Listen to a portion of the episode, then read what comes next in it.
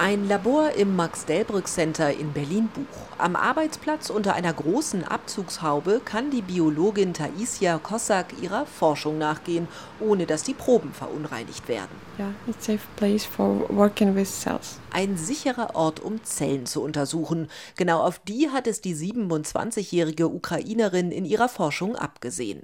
Sie untersucht die sogenannte Autophagie, also den Selbstreinigungsprozess von Zellen. Angefangen zu forschen hat sie in Kiew am Bogomolets-Institut für Physiologie. Nach Kriegsbeginn ist sie nach Berlin gekommen. I'm here because I want to uh, ich bin hier, um meine Doktorarbeit weiterzuschreiben und mein Projekt abzuschließen. Ich werde so lange in Deutschland bleiben, bis ich genug Daten gesammelt habe.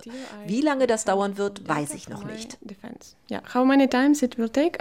Momentan bekommt die Wissenschaftlerin ein Stipendium von der Volkswagen Stiftung und lebt in einem Gästehaus auf dem Campus in Berlin-Buch. Genau wie ihre ukrainische Freundin Tiziana Lahuta. Sie untersucht das wichtige ACE2-Gen, das im Zusammenhang mit Krankheiten wie Asthma und auch Covid steht. Mit ihrem Doktorvater in der Ukraine hält Lahuta Kontakt. Die Wissenschaft am renommierten Bogomolets-Institut liege aber weitestgehend brach. It's hard to do any research in Ukraine. Es ist hart, gerade in der Ukraine zu forschen, wegen der Bombardierungen und den Problemen mit der Strom- und Wasserversorgung. Viele Männer kämpfen im Moment. And many men right now fighting. Erst vor einer Woche, sagen die Wissenschaftlerinnen, haben sie vom Tod eines Freundes und Kollegen erfahren. Ein Mentor, den man stets nach Rat fragen konnte, ein guter Dozent, 33 Jahre alt. In solchen Momenten sei es schwierig, sich auf die Forschung zu konzentrieren. Hier in Berlin habe sich inzwischen eine kleine ukrainische Forschungscommunity gebildet, schildert Tiziana Lahuta.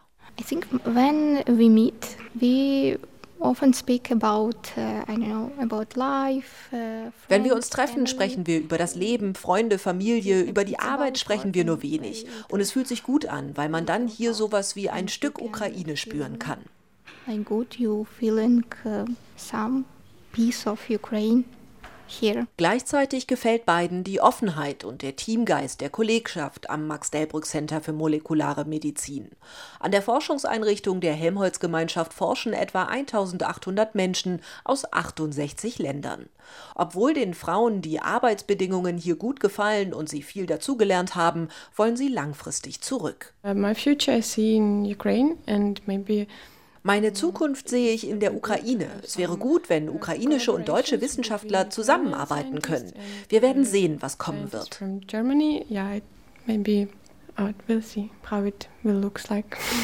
Im August laufen ihre Stipendien aus. Vielleicht, an dieser Hoffnung halten Taisia Kossak und Tetjana Lahuta fest, sei es dann sicher, in die Ukraine zurückzukehren. RBB 24 Inforadio vom Rundfunk Berlin-Brandenburg.